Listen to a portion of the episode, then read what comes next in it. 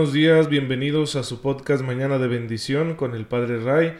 Espero que se encuentren muy bien, gozando de cada cosa buena que el Señor pone en su camino, porque los ama profundamente a cada uno de ustedes y porque conoce perfectamente las luchas, los retos, los desafíos, las dificultades que cada uno está teniendo y por eso a cada uno lo bendice con lo que específicamente necesita para poder sacar adelante su vida en general, porque Él es bueno y porque su amor por nosotros es infinito.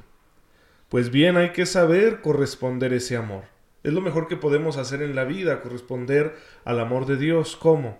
Tomándonoslo en serio, tomándonos en serio la vocación que Él nos da mediante la fe.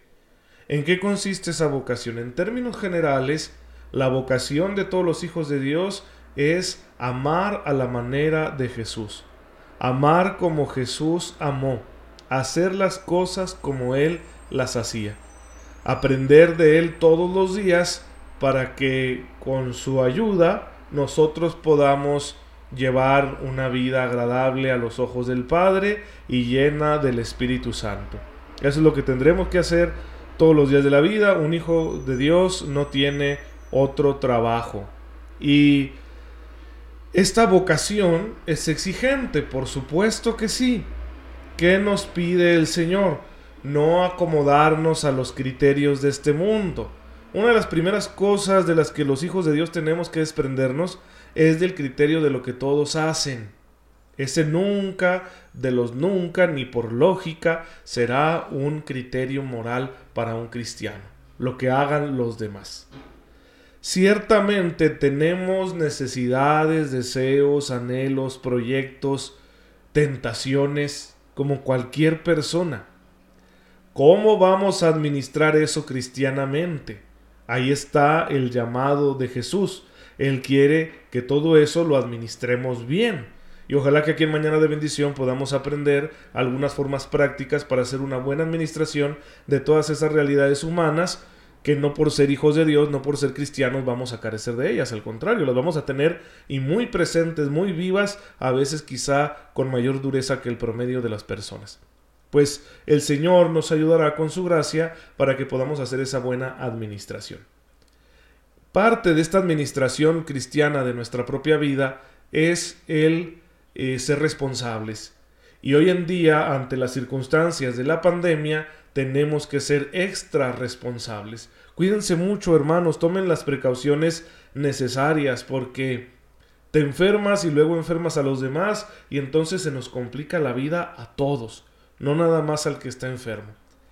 Y hoy llevamos ya más de 2 millones de personas contagiadas, contagios confirmados en el mundo, y han fallecido debido al coronavirus eh, más de 130 mil personas y esto supone un gran reto para los sistemas de salud de todos los países del mundo, especialmente para países pobres como el nuestro. Así que tenemos que ser muy responsables porque si no, una irresponsabilidad en ese sentido, que Dios no lo quiera, fuera a tener una consecuencia negativa como que yo me contagiara, pues eso produciría una carga para todos los demás, para toda la nación. No sería solo mi problema. Así que evita las aglomeraciones, síguete lavando las manos con el mayor de los cuidados posibles, usa el cubreboca, usa el gel antibacterial, desinfecta tu ropa, desinfecta las cosas em, en las que traes, por ejemplo, el mandado. Y, de esa manera eh, estarás actuando responsablemente y probablemente vas a evitar un posible contagio. Y eso es responsabilidad y responsabilidad cristiana, que también de nuestras responsabilidades el Señor nos preguntará en el juicio. Pero bueno, aquí en Mañana de Bendición lo que principalmente estamos platicando es la dimensión ética de nuestra fe. Estamos estudiando la moral cristiana, la moral de la Iglesia Católica. Y para ello ya hemos visto que se necesitaba establecer ese concepto, esa visión de ser humano que encontramos en la revelación bíblica, porque si no, no vamos a entender el por qué la moral cristiana es como es. Pero ya lo hicimos, ya hicimos un recorrido por la Biblia desde el Génesis hasta la primera carta de San Juan, que está muy relacionada con el Apocalipsis, es decir, con la parte final de la historia de la salvación. Eh, ahora ya hemos entrado en materia en el catecismo a partir del número 1691, donde se nos da una introducción a la moral cristiana. Y se nos empieza diciendo que la moral cristiana no es el cumplimiento de un código, sino vivir en Cristo. Es decir, la moral cristiana es ante todo fruto de una relación interpersonal que es posible gracias al don de la fe. Y por lo tanto, esa comunión con Cristo será la que determine los términos de nuestro comportamiento moral. Recuerden aquellas cuatro tesis que yo les había compartido en el principio cuando comenzamos a hacer eh, de nuevo este estudio de la moral cristiana aquí en Mañana de Bendición. Número uno, la religión cristiana no se reduce a una moral, a un sistema moral. Número dos, la religión, la fe católica sí que incluye un programa moral. Número tres, la moral católica no se reduce a los mandamientos. Y número cuatro es la moral cristiana tendrá que ser una respuesta interior de fe a la iniciativa amorosa de Dios. Cuando no es así, y, en, este, en esta última tesis me detengo porque está relacionada con lo que viene según el catecismo, cuando no es así, cuando mi vida moral como cristiano, como hijo de Dios, no es una respuesta interior de fe a la iniciativa amorosa de Dios, entonces va a tratarse de una moral impuesta, una moral meramente de obligaciones, que no tiene sentido y que se me va a hacer muy pesada y voy a renegar y no la voy a querer vivir en muchas circunstancias de mi vida. ¿Por qué? Porque me falta la motivación. ¿Cuál es la motivación para vivir esta moral? La motivación es el amor a Jesucristo, Señor y Salvador de mi vida, autor y consumador de nuestra fe, como dice la carta a los hebreos. Si yo no estoy profundamente enamorado del Señor, de Cristo Salvador, entonces no tendré nunca la motivación suficiente para poder vivir en plenitud la moral cristiana, para plantearme con seriedad el llamado a la santidad que Dios hace a todos sus hijos. Entonces, tengo que evangelizarme. Tengo que dejarme conquistar de nuevo por el anuncio de la buena noticia del reino que Jesucristo predicó y encomendó a su iglesia. Tengo que dejar que esa evangelización llegue a, a mis razones, a mi cabeza, a mi mundo intelectual, pero también que esa evangelización llegue a mi corazón, a mis afectos, a mis motivaciones, a mi voluntad. Porque si no se da esta conquista completa de mi ser por parte del Evangelio, siempre voy a estar batallando con el vivir la vida cristiana y voy a renegar. Les planteo tres escenarios en los cuales esto nos sucede muy común. Número uno, ¿por qué me pasan cosas malas? ¿Cómo es posible que a los que se portan mal les vaya bien y a mí que me porto bien me vaya mal?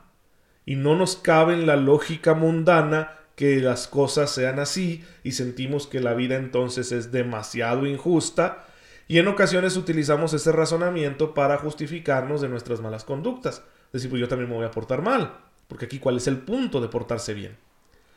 Eso habla de una falta de evangelización. ¿Acaso no conocemos al Señor? ¿No fue Él el más bueno entre todos nosotros? ¿No es Él el santo de Dios a quien las escrituras proclaman libre de pecado? Y sin embargo no aceptó ser tratado como lo trataron? ¿Acaso se dejó llevar a la cruz pataleando? ¿No fue él el que optó libremente por dejarse hacer? Y no porque fuera un masoquista, sino porque quiso ofrecerse al Padre de este modo, sin oponerse a la violencia de los hombres. ¿Por qué a él le pasó esto? Pues si hay un motivo es nuestra salvación. Entonces tú y yo no podemos hacer el planteamiento de, ah, es que me voy a portar mal, porque al cabo no importa, si te portas mal de todos te pasan cosas buenas, de hecho puede que te vaya mejor. No, no es así. Para empezar uno tiene que dudar mucho de si es bueno. ¿Con qué facilidad nos sentimos buenos? ¿Realmente lo somos? A veces somos profundamente egoístas y hemos lastimado seriamente a quienes están a nuestro lado, a los que nos aman. ¿Eso, eso es lo que hace a alguien bueno? Pues obviamente que no, entonces por lo tanto no te sientas tan bueno. Segundo, el que se porta mal parece que, que le va bien, parece que le va bien porque disfruta placeres fáciles, quizás sin cargo de conciencia, porque a lo mejor ni la tiene. Pero eso no significa que vaya a escapar a la justicia de Dios. De tantas maneras nos alcanza la justicia de Dios que entonces uno ya no se sentiría tan tentado por la forma de vida de los malvados, porque les aseguro que ninguno queremos enfrentar la terrible justicia de Dios sin un corazón arrepentido, sin una conversión. Así que no envidiemos la suerte del malvado. Tercero, también nosotros compartimos los sufrimientos de Cristo. ¿Qué esperaba? ¿Ser cristiano y no sufrir? Entonces no has entendido nada del cristianismo. Al contrario, ser cristiano es aprender a sufrir como Jesús, es decir, a encontrarle siempre un sentido al sufrimiento y dejar que a través de él Dios nos hable, nos forme y nos perfeccione. Ese es un escenario en el que nosotros debemos aprender que nuestra moral va a ser distinta a la del mundo. El otro escenario es, como ya les decía, aquello de que lo que todos hacen, especialmente entre los jóvenes, esto es muy fuerte porque cuando uno es joven, cuando uno es adolescente, uno está tan dominado por sus pasiones, quiere uno tener experiencias emocionantes, quieres descubrir el mundo y gozarlo antes de que te llegue la vida adulta con sus, con sus cargas de responsabilidad, que pues obviamente muchos chicos se, dejan ir, ¿no? Y les encanta los fines de semana, los excesos, eh, el buscar nuevas experiencias, el permitírselo todo, ¿no? Tantos jóvenes que se han acercado conmigo a lo largo de mi ministerio a decirme pues del alcohol, de que han probado las drogas, de, del sexo, ¿verdad? el sexo pues que es algo tan amplio, ¿no? Tantas experiencias sexuales que a veces los chicos se permiten. ¿Y, por qué? Pues todo el mundo lo hace. Padre, yo quiero pues venir a la iglesia y ser del grupo de jóvenes y, y es más, hasta siento vocación al seminario, la vida religiosa, pero quiero hacer lo que todos hacen. En mi noviazgo quiero hacer lo que todos hacen porque parece ser bastante placentero, satisfactorio. Pues no, no estamos bien evangelizados entonces. ¿Por qué? Porque no es la regla lo que todos hagan, sino lo que me pide el Señor. Y a veces decimos, bueno, ¿por qué va a ser malo eso? y hasta nos excusamos diciendo, es por amor. Yo voy a tener relaciones con mi novia porque eso es por amor. Mm, ¿Será? ¿No será más bien comodidad? ¿No será más bien egoísmo? ¿Querer usar a la persona para un desahogo fisiológico? ¿Y será eso lo que Jesús me pide? ¿Qué me pide Él? Él que me ama, a quien yo supuestamente he aceptado en mi vida, a quien yo llamo Señor, por lo tanto dueño de mi vida, ¿El qué me pide? A, mí como adolescente en una relación de noviazgo. ¿Qué clase de vida me pide? Ahí tenemos un escenario muy claro de cómo nuestra moral va a ser distinta. Por último, en México tenemos un ejemplo muy claro porque existe este dicho que desafortunadamente es real en muchas circunstancias, en muchos contextos, el que no tranza no avanza. Y si quieres progresar en tus negocios, si quieres mejorar tu economía, es necesario que le entres a la corrupción. Pues obviamente un cristiano no puede hacer eso. Aunque tu necesidad económica sea bastante dura, no puedes actuar con esa deshonestidad. Son preferibles otras cosas aunque sean más humillantes. Y bueno, el Señor nos va a pedir que también en el uso de las cosas materiales nosotros seamos honestos, que también en la cuestión del dinero seamos honestos que sepamos confiar en su providencia y que no le entremos a estas propuestas que sí tal vez nos puedan remediar por un rato una necesidad material, pero a precio de qué? De vender la, la paz de la conciencia, de vender nuestra alma. Son tres escenarios muy simples en los que nos damos cuenta que no podemos comportarnos como cualquiera, que la fe que hemos recibido, el don de ser hijos de Dios, nos va a exigir una moral más alta. Vamos a hablar en Mañana de Bendición a detalle de muchas circunstancias en las que los cristianos podemos encontrarnos ante un dilema moral y trataremos de resolverlas según la enseñanza de la iglesia, según la sabiduría de la iglesia. Pero en principio entendámoslo. La vocación cristiana exige una conducta moral mucho más alta que el promedio. Aceptémoslo que contamos con la gracia de Dios para poder vivirlo.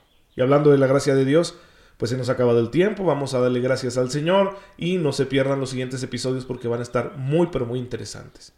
Padre, te bendecimos por el don de la vida y porque nos has hecho hijos tuyos al entregarnos a tu Hijo, el único Santo, Jesucristo nuestro Señor. Por Él, Señor, queremos aprender a vivir haciendo tu voluntad, pero no podemos hacerlo sin tu gracia. Ayúdanos con el auxilio de tu Espíritu todos los días de nuestra vida, para que sepamos vivirlo todo como hijos amados tuyos.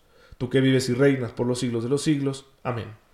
El Señor esté con ustedes. La bendición de Dios Todopoderoso, Padre, Hijo y Espíritu Santo, descienda sobre ustedes y los acompañe siempre. No se olviden de rezar por este servidor y nos vemos mañana si Dios lo permite.